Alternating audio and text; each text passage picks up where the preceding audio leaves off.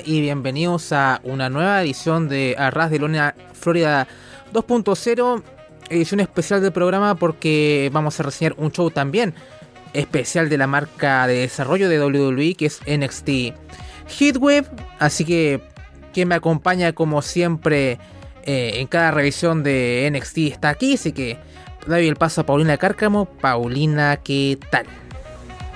Hola, bien acá. Eh, entretenida edición de NXT. Sabes que hubieron cosas que no me gustaron mucho. De para hacer un show que era como un poco más grande, eh, no sé, estaba como medio raro. Pero quedé como con esa sensación un poco de, de NXT. Creo que hubieron cosas muy buenas, sí, pero también hubieron un par de cosas malas. Y no sé, para mí no fue como un show que, que me quedara después es muy extraño, pero estamos miércoles y no sé, es como que no me he quedado como otras ediciones de NXT, incluso que han sido semanales. Así que espero que ahí en la revisión, pues ahí voy a ahondar un poco más, pero sí, eso me pasó con, con, con todo esto. Fíjate que a mí me gustó más y me dio un par de cosas de las que podemos discutir bastante. Eh, viéndolo era como Dios, hay una cosa que tiene mucho potencial, vamos a ver si lo pueden hacer. Em, y también tenía mucha. Tenía el combate que más estaba esperando. Eh, me cumplió. Y así que como que yo quedé contento con esto. De hecho, ya haremos hablando detalle a detalle porque no es que sea Dios qué brillante lo que vimos, pero para que ve semana a semana eh, entusiasma ya voy a entrar en detalle por qué.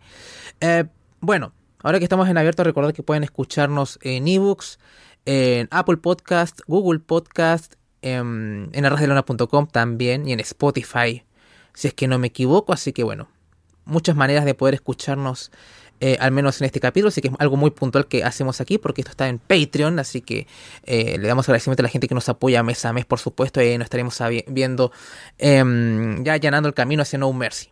Así que, eh, sin más dilación, continuemos o comencemos, mejor dicho, la revisión de NXT del día. No sé, no puse el día, pero fue ayer, así que fue el 22. fue el 22 de agosto de 2023. Y tenemos una intro con Tony D'Angelo y Stax en su mansión.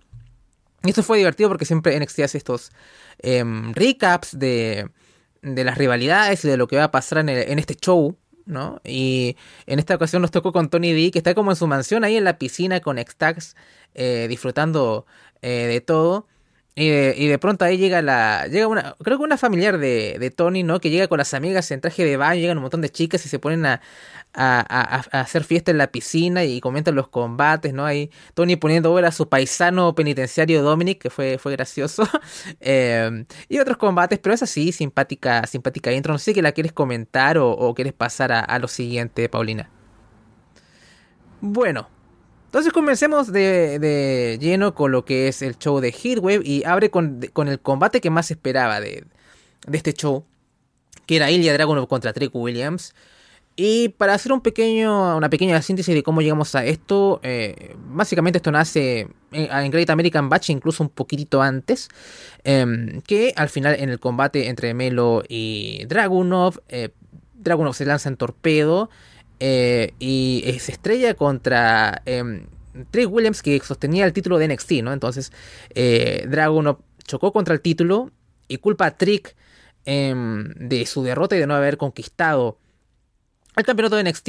Así que las cosas se ponen como más, eh, más al rojo vivo. Trick Williams se separa de Carmelo también en buenos términos, porque quiere ser su propio hombre, así que eh, quiere luchar entre él y Dragunov para demostrar que, está, que puede estar al nivel de los mejores. Así que más o menos ahí va el contexto de este combate, así que...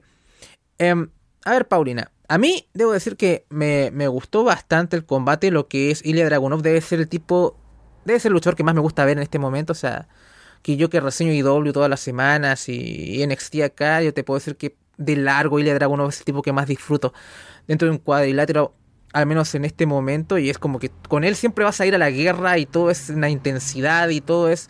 Eh, tienes que pasarla duro.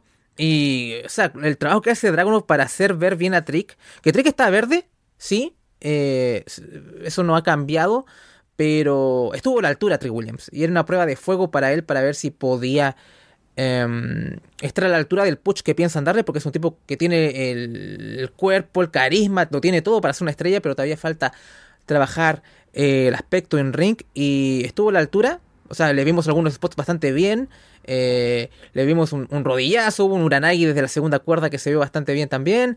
Eh, pudo estar de tú a tú con Dragunov. Obviamente hay un, gran trabajo de tener un compañero de baile como Ilya, pero no de meritar el trabajo que hace Trey Williams, que como era de esperar, perdió eh, a manos de Ilya Dragunov, pero era el resultado correcto, así que por lo menos dieron un, combate, diría, muy sólido para alguien que, que creo que nunca le hemos visto un buen combate a Drake Williams para decir, oye, ¿qué, qué, qué combate dio? Este, eh, nunca tenía un precedente de, de, de, hacer un gran combate, un buen combate. Eh, dio la altura, estuvo, estuvo a las alturas de las expectativas, así que por lo menos eh, con alguien con el del calibre de Ilya Dragunov respondió, así que un aplauso para ambos por, por las performances que dieron. Eh, y Ilya ahí en mis en, mi cartola como para, para, mejor luchador del año, pero bueno, no es que vea tantas empresas para, para dar el, el mote ahí, pero por lo menos de lo que veo, sí, definitivamente está, está ahí el bueno de Ilya Dragunov. ¿Qué, qué, qué opinaste, Paulina, de este combate? Coincido contigo en que obviamente cuando uno habla de un combate de Ilya Dragunov es va a ser bueno, como que va a rendir, obviamente eso se sabe. Al final el que está al frente es el que tiene más problemas o el que se va a sentir más intimidado. Y creo que este es el caso de Trick Williams, porque al final este era el combate para él y para ver si es que estaba a la altura. Lo estuvo. Ustedes, a la gente que escucha Florida 2.0, saben que a mí me encanta Trick Williams. Es más, lo veo con mucho mejor material de campeón que Carmelo. Eh, pero claramente en el ring es otra cosa y siento que pasó, pero pasó muy arrastrando. Como que estuve constante en esa lucha con miedo. Eh, se, vieron, se vio fuerte, eh, se vio por lo menos digno. Nos dio así un wow, no, esto no puede ser y no se lo merece. Eh, rindió, pero obviamente le falta mucho. Y espero que para cuando se dé después un próximo encuentro, porque yo creo que se van a volver a encontrar, se van a volver a encontrar en el ring y a luchar, yo creo que más de una vez. Eh, se vea un trick mucho más sólido y sin tanto miedo, porque, insisto, se veía muy, en alguna ocasión veía un poco intimidado. Pero más allá de eso, encuentro que fue buena prueba para Trick William, la pasó, para mí lo pasó un poco arrastrando, eh, pero con Ilya nada que decir de ese lado, o sea, aquí había, había otro prospecto de cual eh, preocuparse y ese era Ilya, pero, o sea, perdón, era Trick Williams, el Trucos, Trucos Guillermos, eh, pero cumplió. Y creo que podemos de aquí ya empezar a ilusionarnos de una carrera y de cómo lo quiere también proyectar Shawn Michaels. Que cuidando a gente es muy bueno, así que por lo menos todas esas fallas y todas esas capas, que, todo esa, ese tipo de cosas que le falta en el ring a Trick Williams, eh, puede, puede todavía zafarla o taparlas por ahora, pero al menos de lo que se vio en este, en este primer combate y también en Opener, que encontré que era poético, que primero empezara a trucos y después terminara Carmelo, eh, estuviera bien. Así que, na, por lo menos en el inicio del programa, eh, más allá de eso, no tengo nada más que decir. Sí, yo estoy un poquito más, más contento que tú, porque como te digo, no, no hemos visto ningún combate bueno de Trick antes, así que por lo menos no es que no es de pasar a cero a Dios del Wrestling de, de puntos, así que yo creo que es un, una buena un buen punto de comienzo para ver cómo va este push individual. Bueno, así que habla, habla sobre todo del buen trabajo de Ilya Dragunov también en hacer ver bien a Trey Williams, pero tampoco de militar el trabajo de, del trucos. Así que eh, lo tiene todo, excepto lo, lo, del ring. Y si va dando pasos como este, creo que sí, definitivamente puede ser más grande que Carmelo, por obviamente por la cosa genética de, y, la presencia, ¿no? Pero eh, aún queda otro hecho y vamos a ver si, si de acá a unos meses más eh, sacamos cuentas alegres. Eh, pero por lo menos yo creo que, que, deberíamos estar contentos con este opener. Continuemos con lo siguiente en este show y es eh, Nathan Fraser que aborda a Tyler Bate que parece que está abriendo sus chakras, alineando lo que sea, su, su energía espiritual porque eh, según él es su forma de ¿cómo se llama? Abrazar el dolor que le infringió Davakeito la semana pasada, ¿no? Así que como que eso es, e, e, esta manera de meditar parece que lo ayuda a soportar el dolor. Em, pero bueno, Nathan eh, le pide a Tyler Bate que sea su segundo en el combate por la Heritage Cup, porque bueno, Noam Dar tiene de segundo, de tercero, de cuarto, de quinto a toda la gente de Metafor, así que él necesita un poco, un poco de respaldo. Recordemos que Dragon Lee, quien era como su amigui, eh, está, va a luchar en un combate de tag mixto ante Dominic y Ria, así que bueno, mucho tampoco podía estar ahí. Así que bueno, al final Tyler Bate acepta, ¿no? Porque al final Nathan le dice, bueno, ya te debo dos favores ya, así que tú vas a ser el siguiente en línea para, para luchar por la Copa Heritage, en caso que obviamente Nathan retenga. Así que bueno, al final Bate acepta, le dice que bueno, vamos a acabar con esos fraudes y poco más. Continuemos eh, entonces con otro segmento que es Rhea Ripley y Dominic Mysterio, que están ejercitándose en backstage. Rhea le pregunta a Dom qué van a hacer esta noche y Dominic responde que castigar. Ripley asiente diciendo que eso es lo que a Mami le gusta hacer, y antes de que esto se ponga más sexual, Mustafa Ali aparece. Y pregunta si está interrumpiendo algo. Y Ria le pregunta qué hace aquí. Ali dice que solo viene a desearle suerte. Usa la expresión como break a leg, ¿no? Como rómpete una pierna. Es como cuando acá se dice mierda, mierda, o qué sé yo. Bueno, para desear suerte. Y Ali le dice eso especialmente a Dom, Ojalá se rompa la pierna y que se la rompa en mil pedazos y se vaya lejos de aquí para que NXT por fin tenga un campeón norteamericano de quien puedan estar orgullosos, ¿no? Y Dominic dice que no le importa NXT, que solo le importa Mami. Y Ria dice que Dom es un campeón que inspira a todos. Además, eh, Ria le da a Lee 10 segundos para salir del vestuario antes de que le dé una probadita de lo que le espera a Dragon Lee y Lyra Valkyria esta noche. Y Ali dice, Dios, solo 10 segundos, suena algo a lo que están acostumbrados y con esa broma sobre eyaculación precoz eh, se va Ali. Eh, ¿Qué opinas del segmento, Paulina? Lo encontré entretenido. Eh, además, esa frase, odiado, mire, ¿cómo que le da lo mismo en ti? Filo, para mí ya eso fue Pick Hill. Y ya después con el, obviamente con el, con el chiste que le tira a Ali, me acordé de ti. Eh, así que, pero fue eso, eso solo puedo rescatar acerca de esto, pero sí, me ganó. Me hicieron odiar a Dominic, lo que no ha logrado todo este tiempo Ro, eh, Triple H lo hizo Shawn Michaels en este pequeño segmento. Realmente Shawn Michaels hace florecer todo lo que toca. bueno, continuemos con lo siguiente. Y es Ivy Nile contra Ava. Y tenía mucho entusiasmo por este combate. No porque pensara que iba a ser bueno, pero para la gente que no está enterada, Ava es la hija de la piedra de rock, Dwayne Johnson. Y ya había debutado casi hace un año acá en NXT. ¿no? Y, y, y, solamente ha luchado una vez, que fue en el kickoff de Stand and Deliver. Y hizo poco y nada. Así que dije, ah, bueno, este va a ser como un debut en verdad en toda regla de, ella. Y al final, eh, prácticamente eh, Eva tiene toda la ofensiva de este combate, pero es un combate bastante corto y al final eh, Nile hace un, le hace un counter a un body slam y le hace el Dragon Sleeper y, nos vamos para la casa, ganó Ivy Nile. Así que todos nos sorprendimos porque pensamos que Ivy Nile capaz no le ganaba al nepotismo. Y aquí Ivy Nile derrotó al nepotismo. Y bueno, al final del post-match había mucha gente de Schism rodeándolo, muchos seguidores. Así que Ivy como es una superwoman, como que casi como que repele a todo Dios. Y justo va a volver a atacar a Eva, pero justo dos eh, seguidores de Schism la arrastran y se la llevan fuera del alcance de Ivy. Y se ve a Eva sonriente, ¿no? Porque así son los chantas de Schism. Aunque pierdan, siempre, siempre nos quieren hacer creer que ellos están con la ventaja, ¿no? Pero poco más.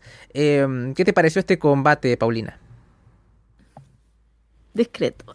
no, me pareció, bueno, fue bastante rápido.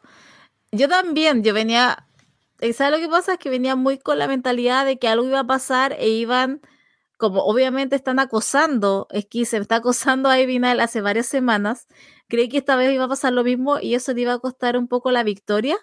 E iba a ganar Eva y no pasó y fue como wow, ok. Además ganó de manera bastante contundente a Ivy Así que me pareció excelente decisión. Shawn Michaels, encarando a los poderosos, no le importa nada. Eh, lo hizo bien, así que, pero fue discreto simplemente. Lo que también da pie a lo que va a pasar después, porque, bueno, ahí lo vamos a decir, pero eh, se va a reunir la familia.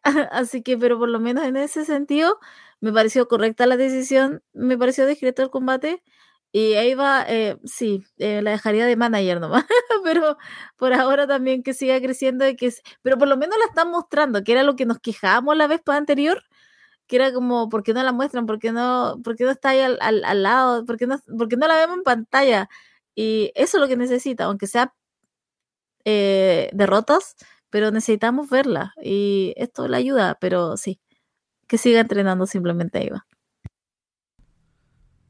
Sí, fue un, fue un combate corto, em, porque vimos a, a, Eva hacer spots de, bueno, de Powerhouse, ¿no? Su body slam, un backbreaker y no se vio mal, pero fue muy corto y no, no es para decir, oye, esta chica mejoró o nada, ¿no? Entonces no es una buena señal, yo creo, ¿no? Si es que de, lo que piensan de ella como performer, tampoco le dan la oportunidad de em, que se pulan level up, por ejemplo, que debería ser lo que deberían hacer, ¿no? O sea, y, yo me pregunto, ok, ya, ya perdió muy...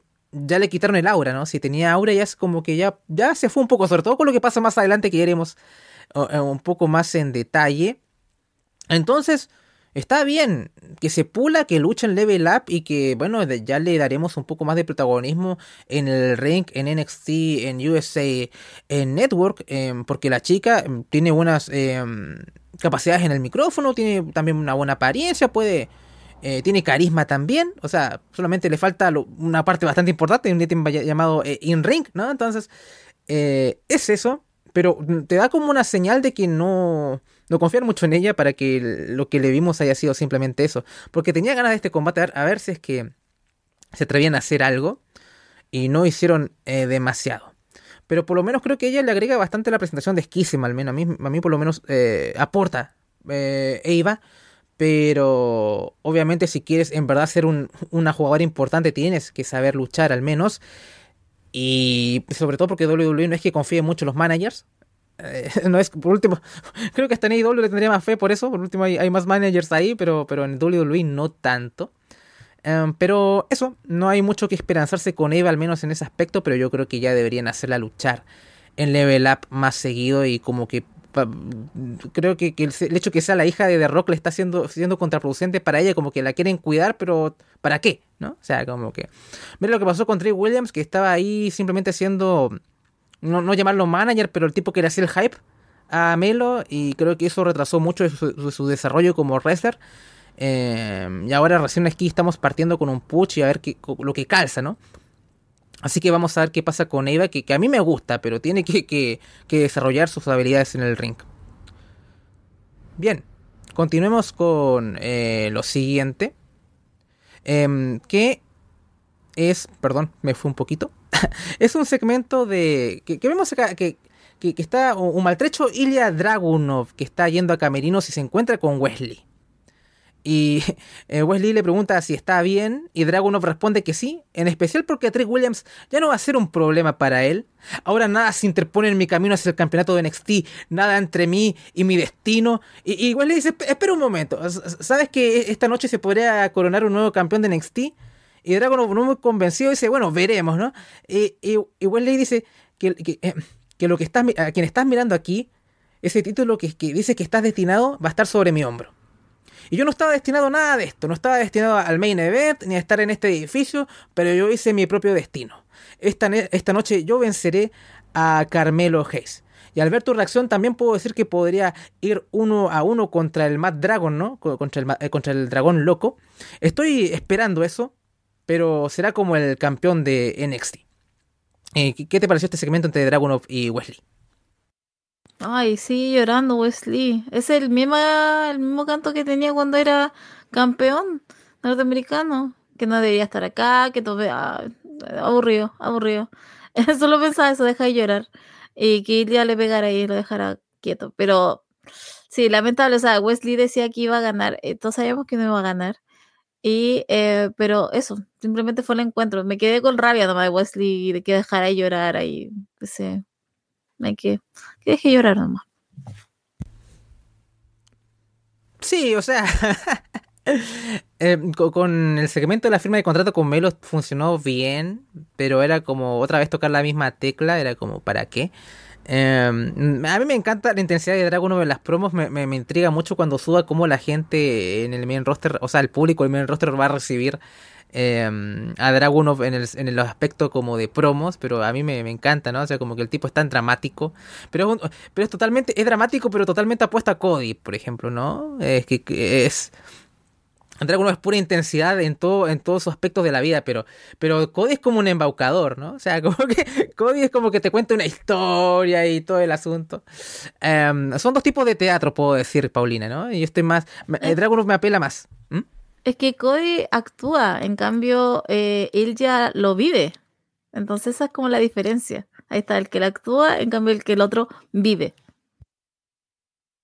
Bueno, puede ser también esa una interpretación, pero o sea, de, las dos corrientes de los teatreros, me gusta más el, eh, el teatrero de Ilya Dragunov más que el teatrero de Cody Rhodes en sus deliveries. Es que me empalaga más Cody, ¿no? Y es, por eso. Con Dragunov es más cortito. es más conciso el hombre. Bien.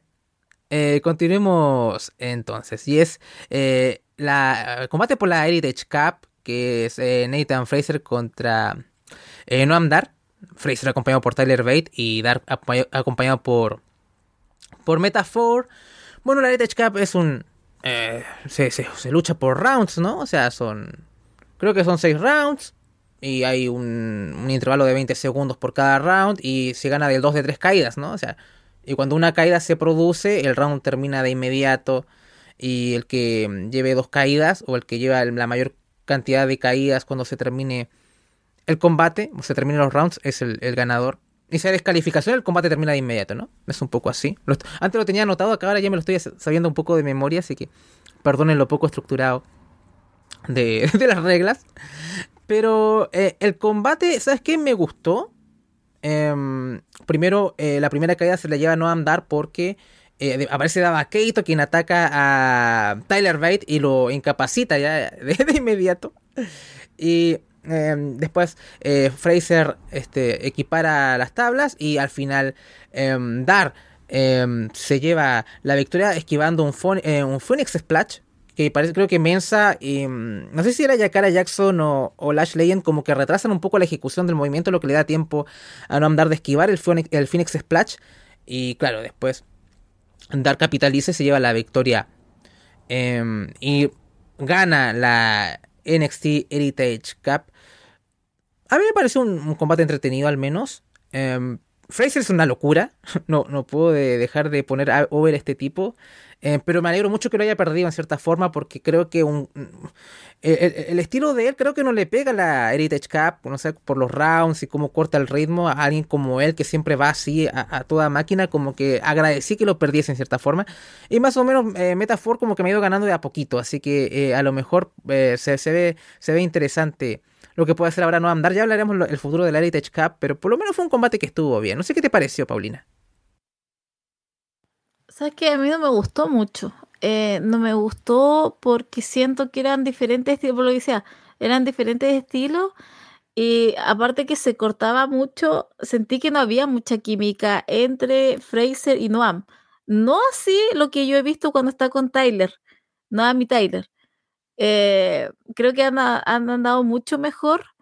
Eh, se siente más, incluso en el Heritage Cup, se siente también mucho más eh, suelto, va mucho mejor. Pero lo que me pasó ayer en, en, ese combate es como que es como que no terminé de conectar.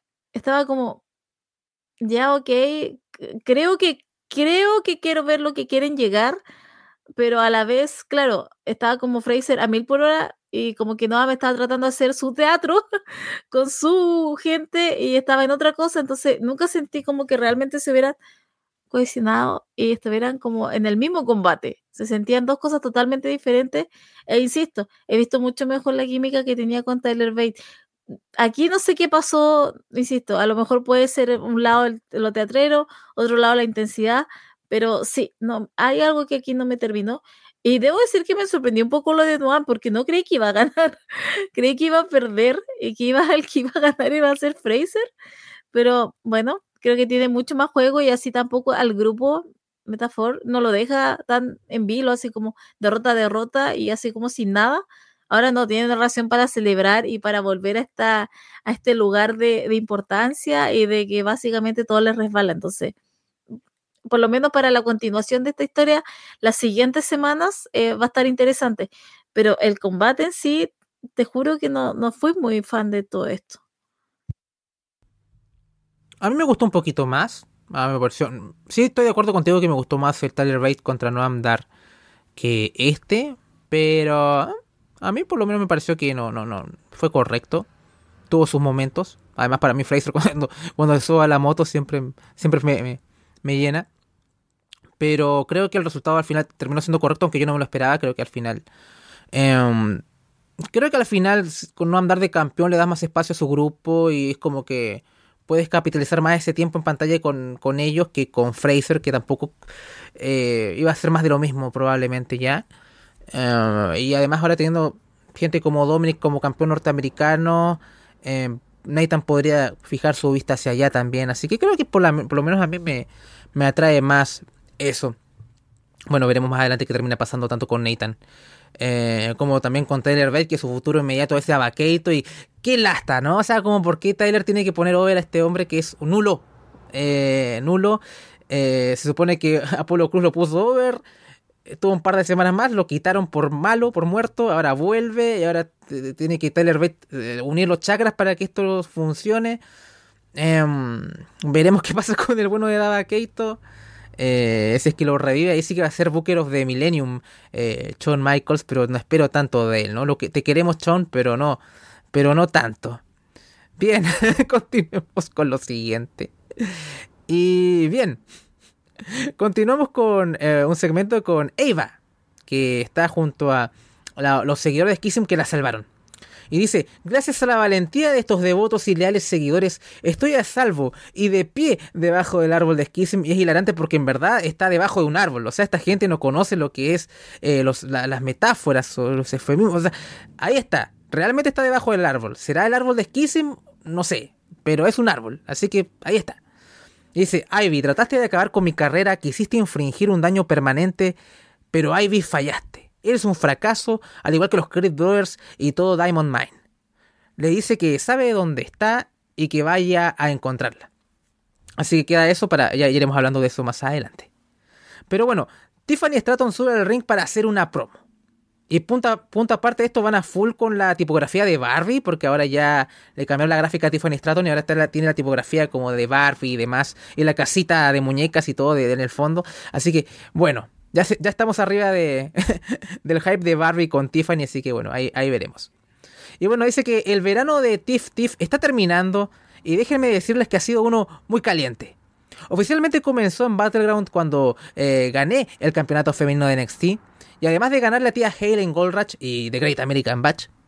Pero también el otoño de Tiff Tiff está a la vuelta de la esquina y haré esto mucho, mucho mejor. Y todos se preguntarán, ¿cómo haré esto mejor de lo que ya es si básicamente soy una campeona perfecta? Y sé que la palabra perfecto asusta a mucha gente, pero cuando se trata de Tiffany Stratton, la perfección llega fácil. Por eso este título no se irá a ningún lado. Es un hecho de que será recordada como una de las mejores campeonas femeninas de NXT de todos los tiempos. Seré mejor campeona que Bailey, seré mejor campeona que Asuka, seré mejor campeona que Becky Lynch e incluso Charlotte Flair. Y sí, ya sé que algunos se habrán dado cuenta que Becky Lynch nunca ha sido campeona de NXT y eso tendrá repercusiones más adelante. Pero bueno, continuemos con la descripción de, este segmento. Y bueno, en esto llega Gigi Dolin, que le dice a Tiffany que se calle y que se muere por ver a Tiffany caer. Porque se viene el... bueno, en verdad un juego de palabras porque otoño en inglés es fall, al igual que caer. Así que como se viene el, otoño de Tiff Tiff, también se viene la caída de Tiffany, con eso que pierda el campeonato femenino de NXT. Tiffany le dice que no merece enfrentarse a ella. Gigi le recuerda que la última vez que defendió ese título, ella se rindió, hizo tap out, ¿no? Y la gente corea, you tap out, ¿no? Tú te rendiste. Y en esto parece Kiana James, quien también dice que Gigi no merece la oportunidad. Kiana le dice a Tiffany, quien sí merece una oportunidad es ella, que la tilda como un intento de Barbie, ¿no? A Tiffany. Y en esto aparece eh, Blair Davenport a, salvar esto, ¿no? Y dice, ¿quién, ¿quién dice que podemos discutir todo el día sobre quién tiene más posiciones materiales o quién tiene más problemas con su papi o quién tiene más seguidores en redes sociales? A, a, Blair le importa una mierda eso. Ha sido un gran verano en la división femenina de NXT gracias a Blair Davenport. Blair dice que ella debería ser la siguiente retadora.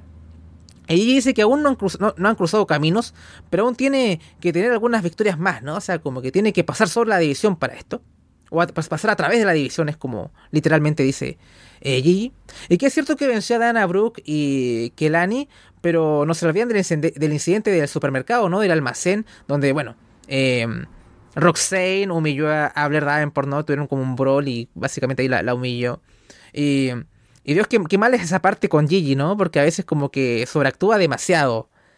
Y, es una lástima porque Gigi a veces tiene como unas líneas buenas, ¿no? O sea, como que hay, una parte que dice que, si fuese ella también lo hubiera, no sé, roto la cara a, a ahí en el supermercado. Y, tiene algunas frases que le salen bien, pero hay otros momentos que están sobreactuados y tan horrible. Entonces, como que Gigi tiene el potencial de ser buena en promos, se ve un poco, pero como que se va un poco a la sobreactuación y se va todo al, al carajo, lamentablemente, con eso. Pero bueno. Em, al final, eh, Blair le responde que si cree que la patada que le dio JC Jane fue dura, que espere cómo le va a bajar la cara eh, a ella ahora, porque ni su hermano la va a poder reconocer. Y Tiffany hace como el ademán de, irse, ¿no? Arreglen sus problemas ustedes, ¿no? Yo, yo, me, yo me voy. Eh, me voy yendo. Y en esto aparece Roxanne Pérez con su tema y todo. Roxy dice que le parece gracioso que Blair anda hablando, ya que pensaba que había terminado sus asuntos con ella en The Great American Batch, donde le hizo atravesar una mesa y de paso un par de sillas también. Pero más importante, Tiffany, también tengo algo importante que decirte, pero más que decirle algo, en verdad Roxy como que golpea a Stratton y empieza el brawl y todas empiezan a, a, pelear. Pero ahí Tiffany logra como escabullirse y ver el caos un poco. Así que, eh, poco más, ahí termina el segmento. ¿Qué te pareció este segmento con, con, la, con Tiffany, con Blair, con Roxy, etcétera, etcétera. Eh, primero lo voy a hablar desde el, el, primera parte que fue Tiffany Stratton.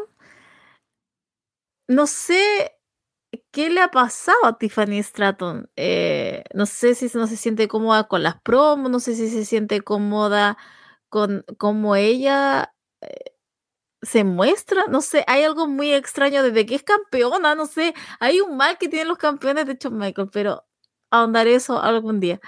Eh, pero ella como que no sé, está alargándose demasiado. Lo de Becky Lynch, eh, no creo, una no fue accidente y dos es como su personaje, ¿no? Pues su, su personaje, aparte de ser Barbie, todo es como tonta. Entonces obviamente que un dato así se le iba a pasar. Así que, por lo menos como para todo ese tipo de cosas, entonces el alboroto que provocó en redes sociales que vi fue como, wow, ya, pero el personaje es así. Pero obviamente que querían ir a otra cosa. Pero algo está pasando con Tiffany Stratton y esas promos que siento que deberían ser como más cortas, es como las alargan demasiado. Y creo que ahí pierde mucho Tiffany Stratton.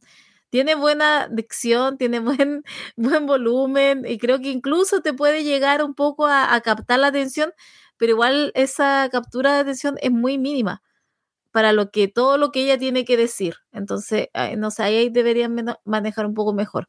Ahora, lo de las cuatro en el ring, si lo de Gigi no lo entiendo tampoco. Lo de Gigi tiene como lo mismo de Darby Allen. De repente, como que Darby Allen se trata de ser gracioso, e igual termina muy sobreactuado. eh, después, Kiana James, hoy tengo unas ganas de ver a que quiero que Kiana James tenga algo más definido, porque siento que necesita otro personaje. Creo que ya está bien el tema de la, de la ejecutiva y todo, pero queda como muy, no sé, es muy, es, muy caricatura. ¡Ah!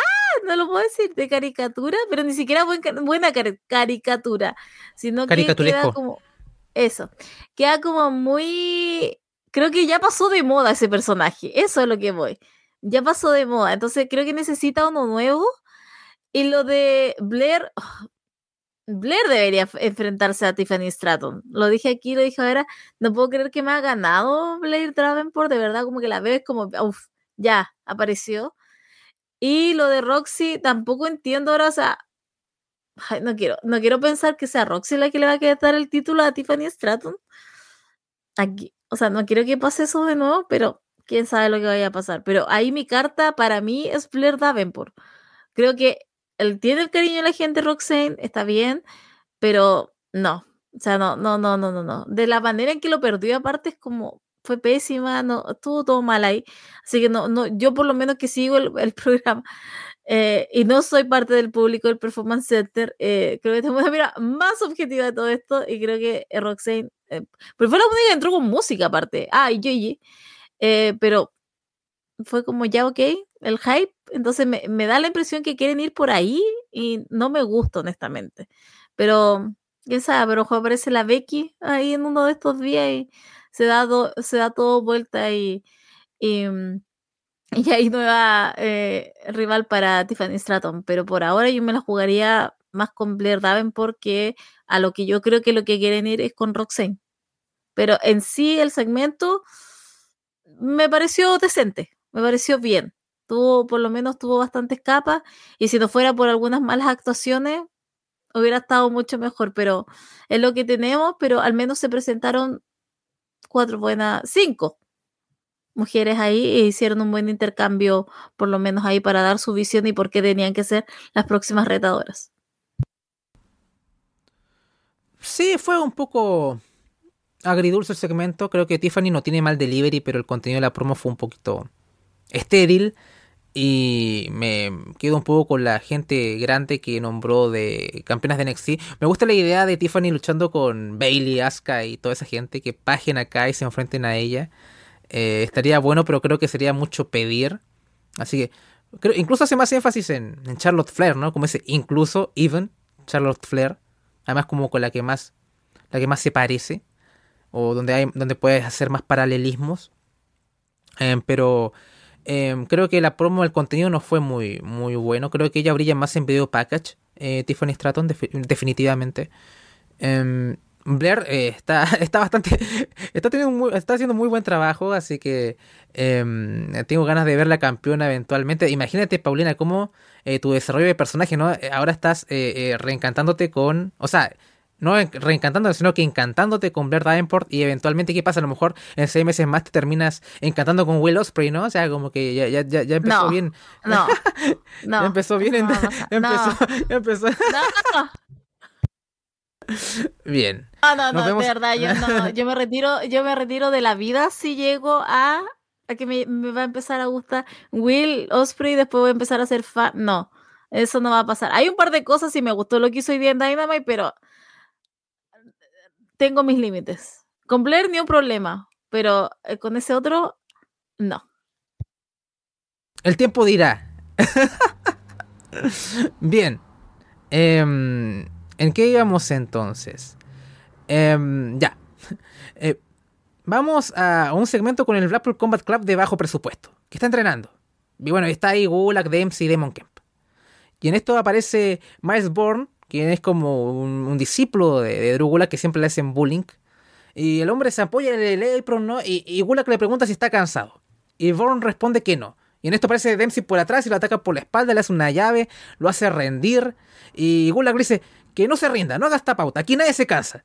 Así que después de este, de este grato ambiente laboral en el Blackpool Combat Club de bajo presupuesto, eh, nos quedamos ahí. ¿Qué te pareció este segmento con el bullying al, al, luchador que eh, tiene discapacidad auditiva? Horrible, ¿qué más quieren que haga? O sea, lo encuentro pésimo, no sé, o sea, entiendo lo que quieren llegar y espero que con esto transformen una maca, una maca, una máquina, pero yo lo encuentro mal, no sé, no sé cómo explicarlo. Es que se ve pésimo aparte, no sé, es, es horrible. Y no sé, es, ay, eh, tenía una idea con respecto a esto, pero aquí metiste que el, el, el Bullet Combat Club de bajo presupuesto, pero no, te juro que lo encuentro, no. Además, toda la semana lo tenemos que estar soportando esto. Pobre chico, de verdad, pero espero que lo hagan una máquina de matar y que se venga algún día de estos tres tipos, pero eh, por ahora esto está siendo hasta de pésimo gusto. Bueno, ya, ya veremos qué pasa con el Blackpool Combat Club de bajo presupuesto. Eh, continuemos entonces con lo siguiente. volvemos a Aiva, quien está acompañada por los dos seguidores de Schism que la salvaron, ¿no? Y Aiva dice que cada segundo que pasa le da la razón. Ivy es débil. Ella es un fracaso. Eh, bastante audaz la amiga Eva que acaba de perder y como que le hizo una llave y se rindió como en dos segundos, ¿no? Pero bueno, Ivy es un fracaso. Y está muy asustada para aparecer aquí. Pero parece que no, no estaba tan asustada para aparecer aquí porque Ivy Nile aparece y Eva dice, chicos, atáquenla. Y los seguidores no le hacen caso y revelan ser eh, Julius Creed y Brutus Creed. Y al final, eh, quien termina recibiendo una paliza es Eva y dice, y, bueno, y Julius advierte a Schism, si quieren ver a Eva de nuevo, nos darán un, combate con The Diet y si ganamos nos reintegrarán a NXT. Y Brutus dice que para prevenir cualquier intervención de Schism será una Steel Cage Match, ¿no? un combate en jaula de acero. Así que no nos hagan esperar. Y, es este conmovedor que ya Shawn Michaels le hacía bullying a The Rock y esto ha pasado de generación en generación y ahora se traslada a su hija eh, Simón, eh, ahora eh, Así que, eh, ¿qué te pareció este, este segmento y qué mal día para, para el nepotismo, no? Me encanta que hayan secuestrado a Eva, porque ahora como son amigos de Tony D'Angelo, entonces ya conocen las técnicas. Yo creo que hasta Tony D'Angelo está metido en todo esto. Eh, pucha, Eva, ¿sabes Con el segmento anterior igual, cuando estaba, mm, cuando estaba, ¿cómo se dice? Cuando estaba eh, haciendo la promo o hablando, yo decía, maldita sea, ¿por qué esto no lo puede traducir en un buen ring? Porque sería como full package, pero bueno, no pasa. Después, claro, las cosas que le decía Eva es como la audacia, pero eh, bueno, ya sabemos, Julio, wow, la sorpresa del siglo. Era Julio y era Brutus los que estaban ahí, los enmascarados de Esquice. Em, así que ahora ver ese combate, qué es lo que va a pasar, eh, pero entusiasmada porque yo sé que hay mucha gente que quiere ver a los Chris Brothers main roster, hasta incluso yo estuve mucho tiempo hypeada con la idea, pero que se aguanten. Los quiero seguir viendo en NXT, creo que tienen mucha mejor vida allá abajo todavía en la marca, ex marca de colores, porque sí, no están buenas las cosas en main roster. Así que los quiero ver de vuelta. Eh, mi deseo personal siempre va a ser que se las jueguen por Julius solitario, pero claramente esa no es la idea. Así que por ahora me voy a conformar con que se reintegre y qué es lo que pasa, qué es lo que va a pasar con todo este secuestro y sobre todo en la jaula. Sí, eh, creo que no está el contexto para que los Creep Brothers florezcan en el main roster, quizá post WrestleMania.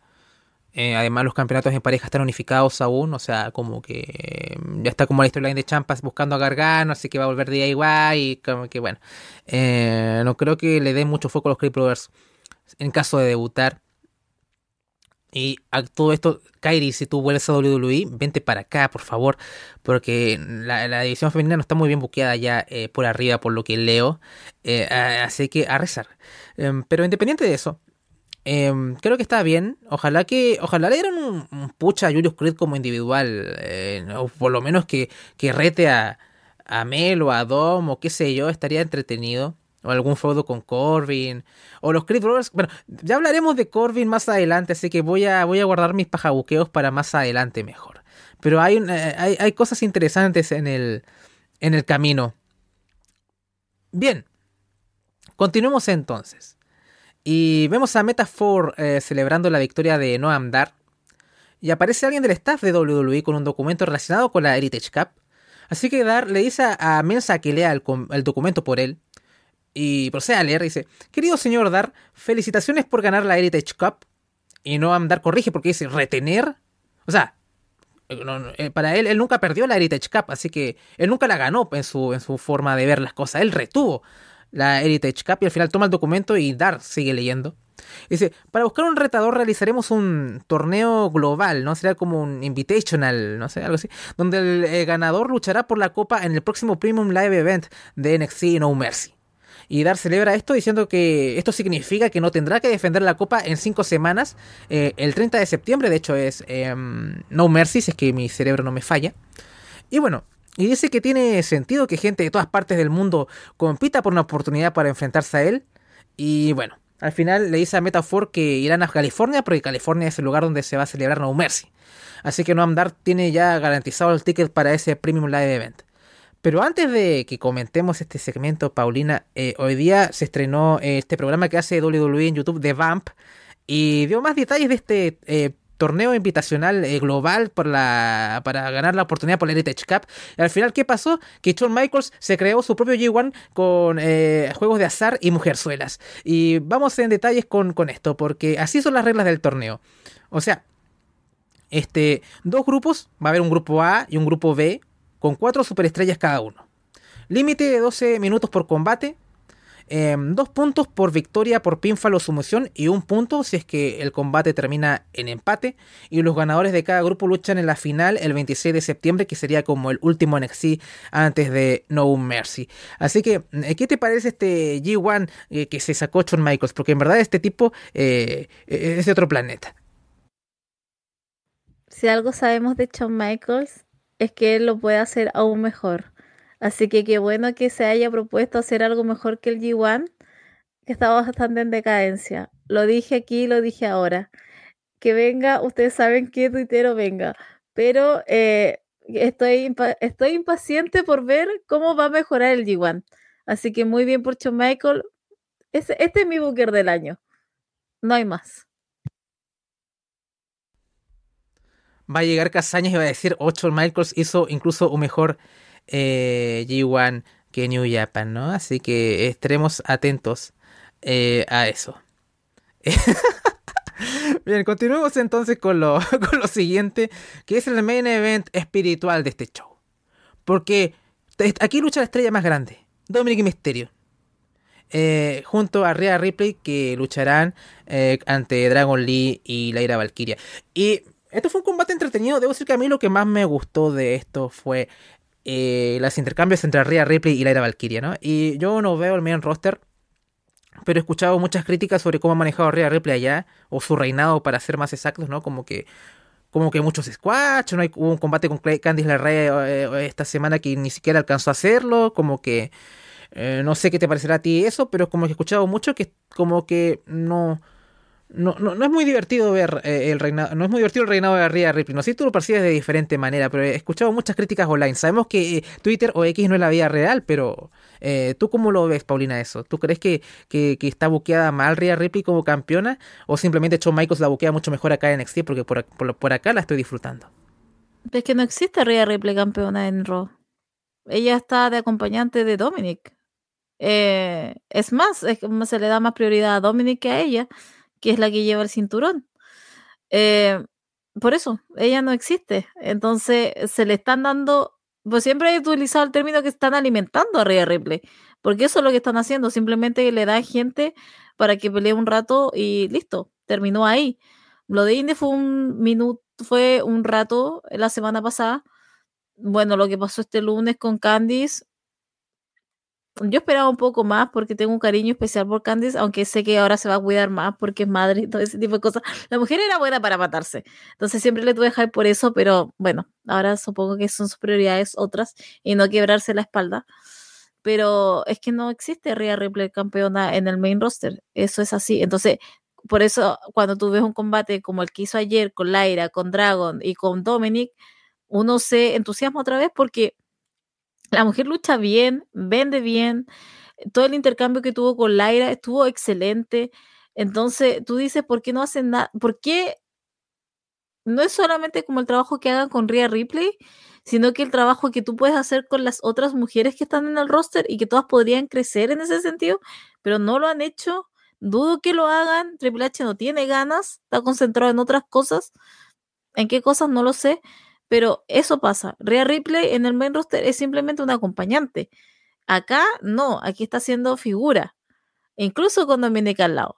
Y ayer ese combate fue una demostración en el cual extrañamente los cuatro lo hicieron bien. Con la última, obviamente, intervención de. Pero es eso lo que está pasando ahora con Rhea Ripley. Sí. Eh, por lo menos a mí me gusta cómo, la, cómo luce acá en NXT, ¿no? En un combate con la era individual que estuvo bien, también esto que los intercambios que se vieron acá en el en este combate mixto estuvieron bastante bien. Bueno, al final hablando del combate ya otra vez en sí, em, este termina con eh, eh, Raquel Rodríguez interviniendo un poco, ¿no? Eh, ah, tiene un brawl con Rhea Ripley. Recordemos que Raquel va a ser la próxima oponente de Rhea. Me imagino que será en Payback, que creo que Payback es la próxima semana, si no me equivoco. Así que no estoy muy al tanto del mi rostro, lo siento. Sí, la próxima semana se une con. Va a estar junto con All Out. No estoy seguro si va a ser el mismo día, pues está el, fin de, el mismo fin de semana. bueno, cuando veo un pay-per-view de, de, WWE, por lo menos es, divertido, por lo menos. Sé que no voy a hacer, no voy a entrar en comparaciones, por lo menos más allá de que ya no me atrae mucho el producto de Roy SmackDown. Eh, pero ahí habrá que verlo, ¿no? Em, pero bueno, al final todo este brawl, esta distracción, eh, causa que eh, al final Misterio quede a merced de Dragon Lee, que le aplica el destino.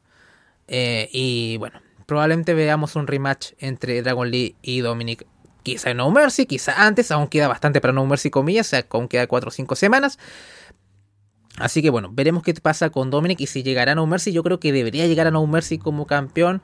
Porque hay que llenar asientos. O sea, ya, ya salieron del Performance Center eh, para hacer estos shows. Y como que necesitamos gente del main roster. E incluso, voy a adelantar un poquito que se va a anunciar una Fatal 4 Way para quien va a ser la retadora de Tiffany Stratton.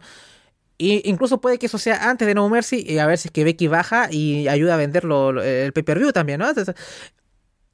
pero ya vamos a ir más adelante con eso. Pero por lo menos lo creo que vamos a ver Dragon League contra Dominic parte 2. A ver si sacan alguna estipulación que evite que Ria intervenga o qué sé yo, para que le dé un poquito más de color, porque si al final Dominic retiene y otra vez con Ria ayudándolo, como que ya empieza un poco a cansar, ¿no? Y siento que ya la ira plantó un poquito la semilla de esto y esperemos que que, que Dominic sea un poquito más autónomo o que si hace trampa que ya la haga él mismo, ¿no? O sea, como que eso es lo que yo espero un poquito más, ¿no? Así que eh, veremos. A mí me gustaría ver a Dominic seguir floreciendo en NXT, creo que va a ser clave para su desarrollo como performer, pero eh, esperemos no, no, repitan ciertos esquemas, como ha pasado con cierto eh, jefe tribal, ¿no? Bien.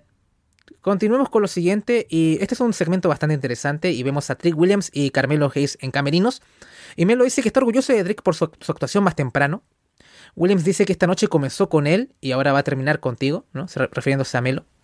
Será su primera defensa sin tener eh, Melo a Trick a su lado. Y Melo dice que está bien con eso. Dice que la vez pasada en el batch las cosas se pusieron complicadas contigo e Ilya y hay un gran asterisco en esa victoria y no quiero ni no quería que eso empañase su reinado. Y Trek como un poco a la defensiva dice si lo está culpando a él por eso. Melo dice que no. Solo quiere silenciar a todos los que dudan de su eh, reinado como campeón. Trek eh, dice que entiende. Eh, Trek se queda mirando por un par de segundos el campeonato de NXT y después se lo entrega a Melo. Y bueno, se despide y le desea suerte y demás. ¿Qué opina de este segmento? Porque ya se está platando una pequeña semilla de que se van a enfrentar. Así que Ah, ojalá no nos rompan el corazón, pero a lo mejor va por ahí. Paulina, perdón. Ay, que nos rompan nomás. Yo quiero que Drake destruya a Carmelo. Eh, me ah. pareció.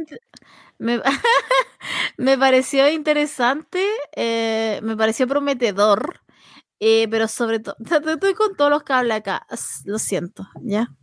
acabo de darme cuenta ahora de eso. Em, pero me entusiasma le pone sazón a todo esto porque habían terminado como muy bien. Yo me quejé de eso en el capítulo de Florida 2.0 hace una semana. No me gustó. Entonces creo que le pongan un poquito más de picante. Entonces creo que esto, Trek viendo el título, como sintiendo un poco de eso. Son, fueron tres segundos, pero tres segundos que uff. Así que ahí esperando qué es lo que va a pasar entre ellos. Pero creo que obviamente va a demorar un poco más no quiero pensar, pero puede ser que Trick Williams pueda terminar este 2023 de campeón. O quizás la primera mitad del 2024 ya teniendo el título. Y ojalá sea en un intercambio con eh, Carmelo. Así que, pero de verdad, creo que Plantan Semilla se está volviendo más interesante y no veo la hora en que Trick Williams le pegue un buen charchazo a, Carmelo Hayes y, y, se termine toda esta situación y ya empieza la rivalidad como corresponde.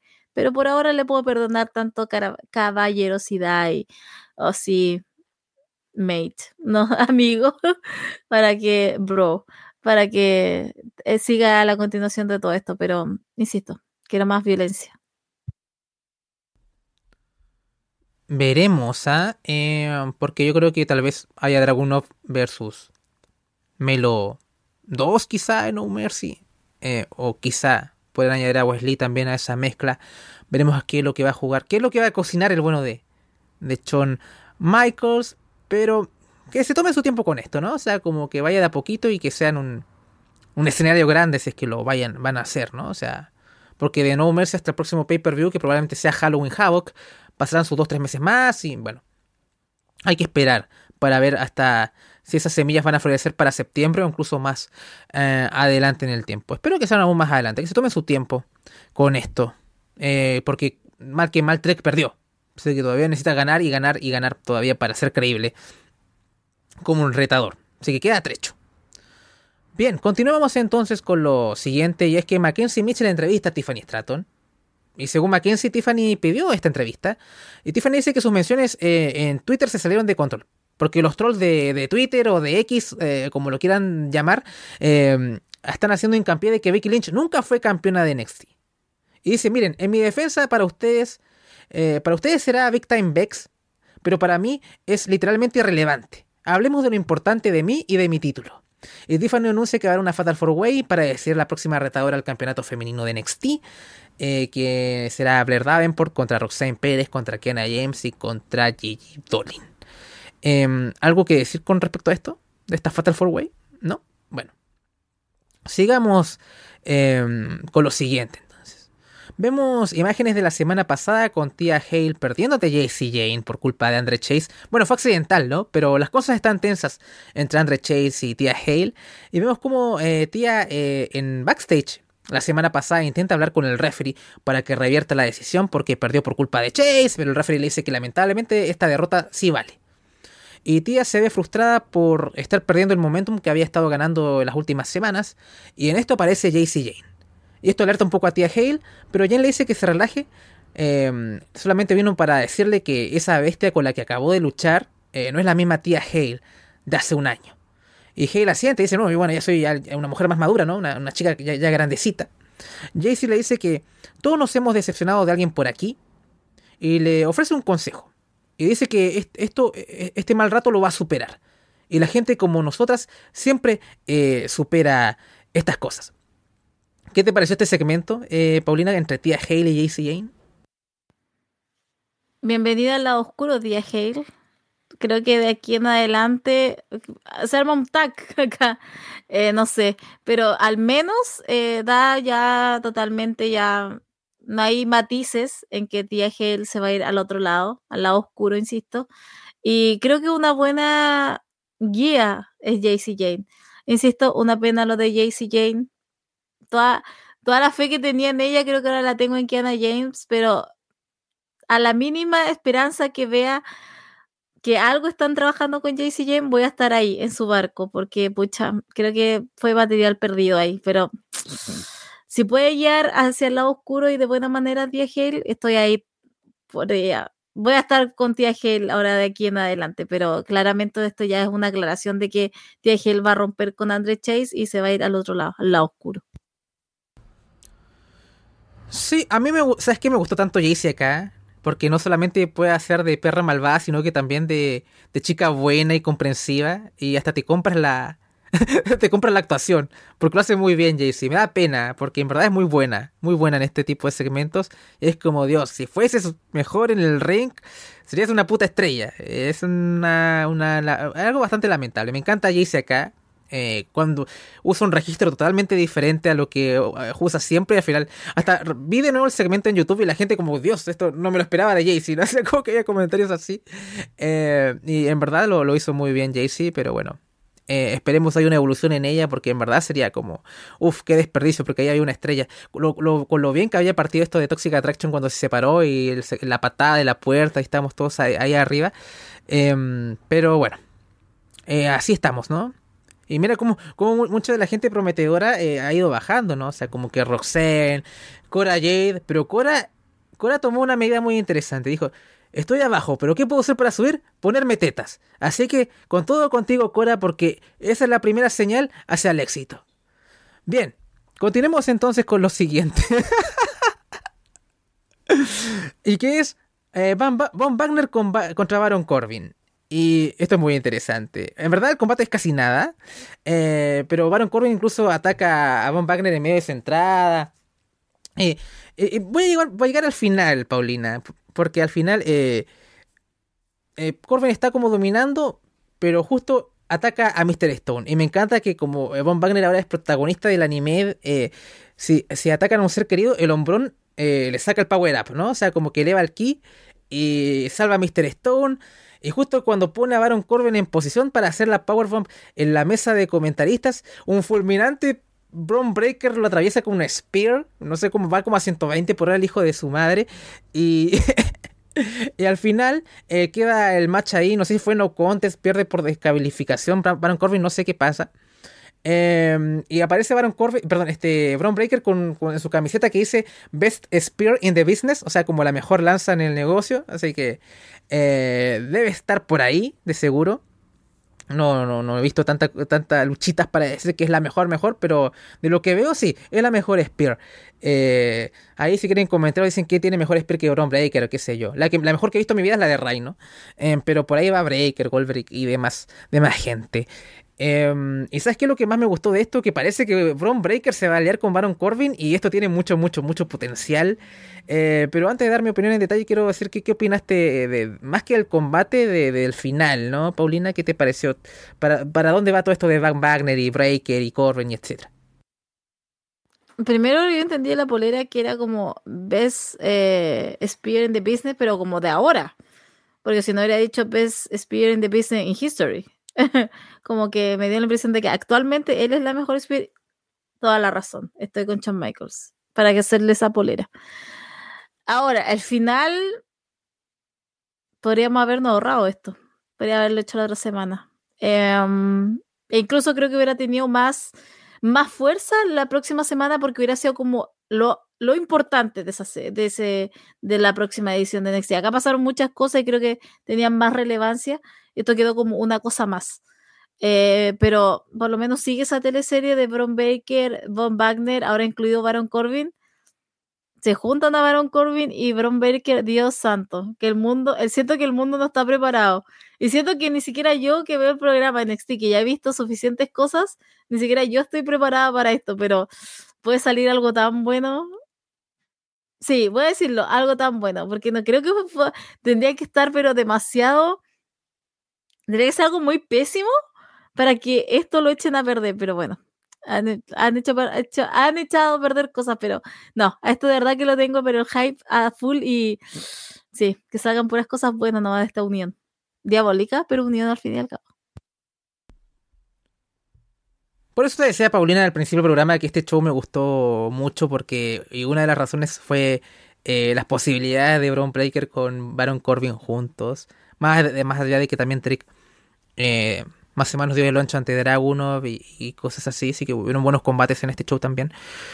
Eh, pero, o sea, esto es una jugada en, en, en, cuatro dimensiones de hecho Michaels porque eh, uno pensaba, bueno, ¿qué tiene que hacer eh, Braun Breaker acá? No mucho más.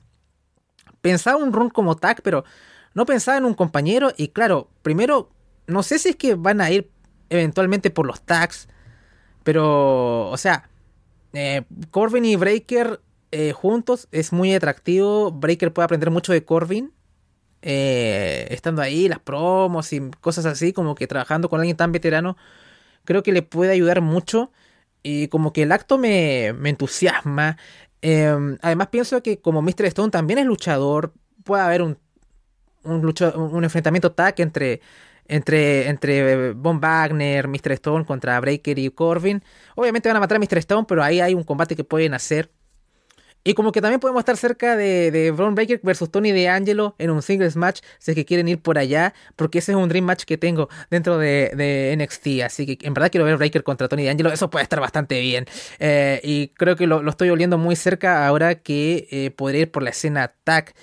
Em, sé que Corbin su idea es como tal vez eh, ir hacia los main events o qué sé yo, pero eh, podrían ir por los tag. Me gustaría ver a Corbin y, Breaker por los tag. Y además sería algo muy fresco, porque ni a Corbin creo que lo hemos visto mucho en esa faceta como luchador tag y a Breaker menos. Eh, y podrían darle mucho interés a la división tag. Em, Así que después de que salga con lo de Baum Wagner, veremos qué pasa acá. El problema es que sacrificaremos el pucho de Baum Wagner por esto. Eh, quizá, no sé. Me da un poco de pena. Pero en verdad me entusiasma tanto Bron Breaker y, y, Corbin juntos que como que ya eh, es un sacrificio que podría estar dispuesto a, a, a superar, ¿no? O a soportar, mejor dicho. Em, más que nada por mi, capricho personal, porque Von Wagner han hecho las cosas muy bien con él, pero, o sea, tampoco está. Todavía no está a la altura de sostenerse solo aún, ¿no? Todavía queda mucho trabajo. Incluso aunque le ganase a Breaker en un pay-per-view qué sé yo. Eh, ¿Qué viene después, no? Y ahí es donde creo que puede hacer un poco de agua y donde todavía las carencias están más pronunciadas. Entonces, como que digo, a lo mejor, tal vez es mejor poner over a, Breaker con, con, Corbin y que vayan por D'Angelo y Stacks. Eh, y además esa rivalidad, ¿no? O sea, como que secuestros y todo. Y. o sea, como que ya estoy. Va a ser pick, ¿no? Esto, esto, esto sí que va a ser eh, Booker of the Year, Shawn Michaels. Pero más allá de cómo vayan las cosas, una unión entre Breaker y Corbin va a ser, creo que justificaría que se quedara Breaker más tiempo y además creo que, se desarrollaría los aspectos en que más, más está fallando, ¿no? Así que eh, veremos. Tengo, esto, es con lo que más me quedo de todo este show. yo tengo mucho hype por esto. Eh, pero poco más. No sé si quieres agregar algo. Bien. Después de este gran entusiasmo, que ni, ni eh, continuemos con lo, con lo siguiente. Y vemos a Gacy de Diet bastante enojados con Julius Creed y Brutus Creed. Claman que hicieron daño a su querida Eva solo para salvar sus pobres carreras, ¿no? Eh, también cuestionan la moralidad de los Creed Brothers. Gacy dice que aceptarán las demandas de los eh, hermanos Creed.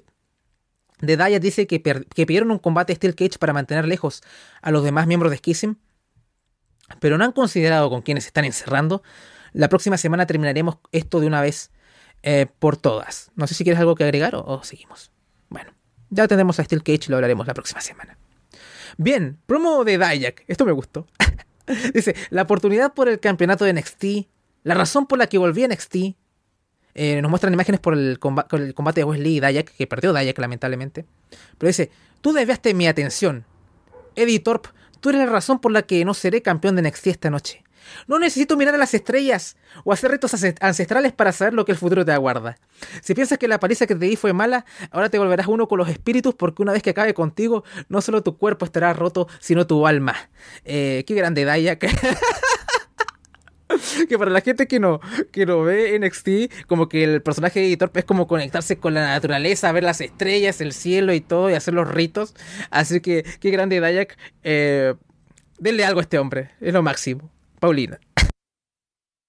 Daya que escuchó Florida 2.0 y dijo, no, es un estúpido lo que está haciendo de y lo agarró y lo hizo promo esta semana. Dios santo, qué risa fue eso.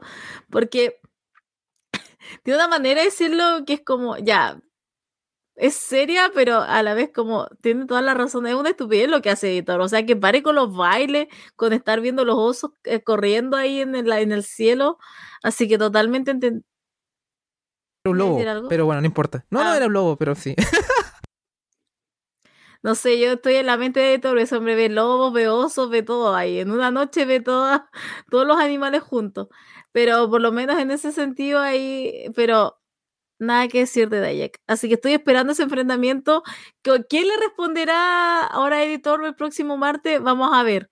Quizás hay en un cerro, en un río, pero asumo que en alguna parte algo le va a decir o algo le va a contestar. Veremos si Dayak eh, logra que Editor se una con los espíritus eh, más adelante. Pero por favor, que Dayak gane este feudo, o sea, como que en verdad... Que eh, gane algo, que gane algo Dayak, si no ha ganado mucho, por favor. Lo único que hace es perder. Este es el enfrentamiento para que gane. Sí, es un buen wrestler, pero no me transmite mucho más. O sea, como que Daya que es lo más grande. Así que, eh, por favor, capitalicen esto. Y, ver a Daya con un título va a ser un momento alto en, mi vida. Como este eh, alguien que comenta las luchitas. Así que, bueno, sigamos eh, con lo siguiente después de esta gran promo del señor Dayek. y bueno, ¿qué viene la próxima semana? Que lo que comentaremos en Patreon, sobre todo, ¿no? O sea, Fatal Four Way por hacer la retadora número uno del campeonato femenino de NXT, o sea, Raven por contra Roxane, contra Kiana y contra Gigi, la Steel Cage match entre los Creed Brothers y The Diet, y también comienza este torneo global para retar a Noam Dar por la Heritage Cup. Así que atentos ustedes. G1 mejorado. por fin el G1, o sea, Casañas está así, ¿no? O sea, como que acá me conecto con NXT eh, y déjalo no, no tranquilo, déjalo tranquilo.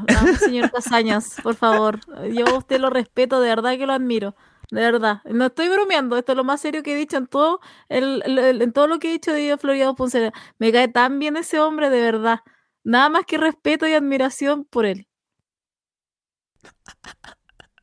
realmente la dedicación que tiene, eh, incluso inter- internacionalizó su carrera, ¿no? O sea, como que hasta Meltzer lo tiene ahí, eh, con- ha discutido con él.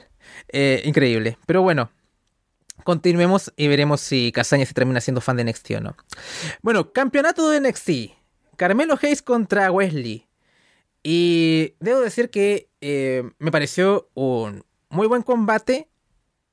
Lástima, creo que eh, con más tiempo hubiera sido mucho mejor. Pero me- debo decir, me encantó la entrada de Carmelo Hayes acá.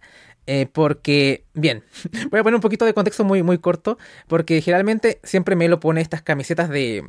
Siempre que le gana a alguien, pone el nombre de la persona a quien derrotó una camiseta de, de básquetbol. Y cada vez que entra a algún combate importante, a veces aparecen todas estas camisetas con los nombres de todas las personas que ha derrotado, ¿no? Y en esta, en esta entrada, que esta es la primera vez que entra sin trick, haciéndole hype y todo, vemos la camiseta de básquetbol de Wesley, porque ya había derrotado a Wesley antes, y se empieza a quemar, ¿no? Se empieza a quemar, como diciendo que ya Wesley puede que se sobreponga, ¿no? Puede que me gane, de pronto cae un- el agua de, una, de una cascada apagando ese fuego. Y suena el tema de Carmelo y todo. Entonces, ¿por qué esto me gustó tanto? Fue por la semana pasada, ¿no? Que eh, Carmelo hace una referencia a una canción que se llama Waterfalls, ¿no? Eh, o Cascada, si lo podemos traducir. Y, y- y hay una parte de, de la canción que dice Don't go chasing waterfalls, stick to the rivers and the lakes that you are used to, algo así. Que es como, eh, no persigas eh, cascadas, quédate ahí en los lagos y ríos que estás acostumbrado, ¿no? Que es como diciéndole a Wesley, mejor no, no, no esperes algo más grande, ¿no? Quédate ahí en lo... Quédate con las copitas, ¿no? Ahí con... Quédate en el midcard mejor, viejita, ¿no? O sea, como que... Ahí. Del norteamericano. Quédate ahí, ¿no? En los chiquititos, por ahí. Quédate, co- o sea, si quieres ganar la liga, el campeonato chileno, pero no vayas por la Libertadores, ¿no? O sea, como que no te da. Así que eso. Entonces, eh, eh, eh, es de un grupo llamado TLC, que creo que no se llama por la estipulación, pero ahí está. Así que si quieren, ahí escuchen Waterfalls de TLC eh, para entender la referencia de Carmelo. Bien, después de esa referencia musical, vamos al combate. Y bueno, en esta ocasión, Carmelo y Wesley tienen estilos bastante parecidos, ¿no? Son tipos de un tamaño similar, son tipos atléticos. Eh, me gusta esta dinámica de- de- Está bien, a lo mejor Wesley peca un poco de llorón, pero se le ve en la expresión facial esta como desesperación por, por ganar, ¿no? De hecho, hay un, hay un momento en que aplica la cardiac kick y justo cuando eh, Melo la recibe y, y rueda hacia afuera, ¿no? Hacia ringside y vemos a Wesley como que no, desesperado, casi gritando que se le, le está escapando el campeonato de los dedos. Hay un botch que de hecho es, básicamente es el final del combate. Que es una lástima porque vemos ahí a, Wesley muy, muy como enfocado, ¿no? Desesperado. Y va por el Seaside Dive. Y de hecho lo hace bien, pero Carmelo está muy alejado. Entonces no alcanza a conectar. O sea, el spot es que Carmelo lo esquiva. O sea, lo iba a esquivar sí o sí. Pero no queda tan bien porque como está muy lejos, como que se, sientes que no, no, no iba a impactar a pesar de que Melo se mueve. Y al final eh, este Wesley se impacta con la, con la barricada. Incluso llega al referee como a acercarse para ver si está bien. Menos mal que la barricada no es tan dura. No es que se trae esas barricadas un poco más, más de shows más, más pobres, ¿no? Que ya es puro fierro eso. Está un poquito más acolcha- acolchadito. Al final Wesley entra al conteo de 9, pero al final este, cae víctima del Melo Don't Miss. eh, y Carmelo retiene y se lleva la victoria. Es un buen combate. Uno sentiría que si esto hubiera sido en un Premium Live Event o le han dado 20, unos 5 minutos más, hubiera sido mucho mejor. Pero me pareció un, un main event bastante eh, sólido. ¿Qué te pareció, Paulina? ¿Sabes que a mí me pasó eso? Yo lo encontré bueno, pero no lo encontré nada espectacular. Es más, creo que tenía mucho más hype de lo que me presentaron el día de ayer. Fue una lástima para mí, porque insisto, tenía como grande expectativa, pero quedé muy me. no digo que haya sido malo, es para nada malo, pero están en un semanal distinto, especial. Están luchando por el título de NXT. Y, pero siento que también, por ejemplo, nos podríamos haber ahorrado lo de Baron Corbin, eh, Von Wagner y Bron Breaker. Y ahí hubieras tenido fijos 5 o 7 minutos más para haberle dado tu main event. Que creo que deberías enfocar tus energías ahí, si es tu campeón. Pero siento que simplemente le dieron los últimos 10 minutos más 5 extra y se acabó. Entonces, sí, hubiera preferido mil veces que nos hubiéramos ahorrado, como dije lo anterior, y nos hubiéramos enfocado en el main event y darle el tiempo correspondiente al main event, que me car no me gusta cuando, cuando al main event le dan tan poco tiempo. Es tu main event, es tu título máximo, ¿por qué lo tratas así? Me pasó eso. Entonces, pero no es culpa ni de Wesley, no es culpa de Carmelo, porque han demostrado en otras situaciones que han estado a la altura, incluso en semanales. Pero creo que aquí algo pasó no sé qué habrá sido, a lo mejor le dijeron apúrense, eh, pero más allá de eso, creo que estuvo bien. Nada espectacular. Hay uno, eh, creo que el momento como más eh, que puede decir que se puede resaltar es cuando Carmelo de la segunda cuerda se lanza sobre la mesa de comentarios y sobre Wesley, ya, eso fue espectacular. Esa, pero siento que faltaron muchos más momentos como ese. Besito, bueno, pero bueno, creo que voy a, voy a, voy a hacer, voy a tratar de ser justa y no echarle toda la culpa a ellos dos, sino que siento que hubieran circunstancias que simplemente no se dieron para que pudieran cumplir con las expectativas, por lo menos yo había puesto en mi cabeza. Sí, esto en un pay-per-view hubiera sido tremendo, probablemente. Eh, sí, es, ese spot que hace. Bueno, Mela últimamente hace una DDT de espaldas y no sé cómo hace que, que 8 o 9 de 10 veces le sale bien. Eh, no, no, termina de sorprenderme. Eh, claro, se lanzan de espaldas, le, hace una, le aplica una DDT a, Wesley y rompe la mesa de comentarios, ¿no? O sea, como que es genial eh, ese spot. Puede que ya ustedes, a pesar de que no vean en NXT, ahora en Twitter se, hayan topado con el spot de seguro. un grande Melo. me parece un reinado bastante superior al de Bron Breaker, por mucho. No es que la vara estuviese muy alta, pero creo que se va bien como campeón, o por lo menos en mi opinión. Por lo menos a mí me gusta cómo lo está haciendo. Em, y veremos qué va a ser lo siguiente para él, que posiblemente sea un rematch con Ilya Dragunov. Y veremos si es que Wesley está ahí en ese camino o no, porque parece que tiene pinta de que Dragunov se va a enfrentar a Wesley eh, por ser el number one contender, que sé yo, como que por ahí va el asunto, ¿no? Como que siento que por ahí va. Y un Wesley contra Dragunov puede estar bastante bien. Em, así que creo que hay cosas con las que entusiasmarse para más adelante.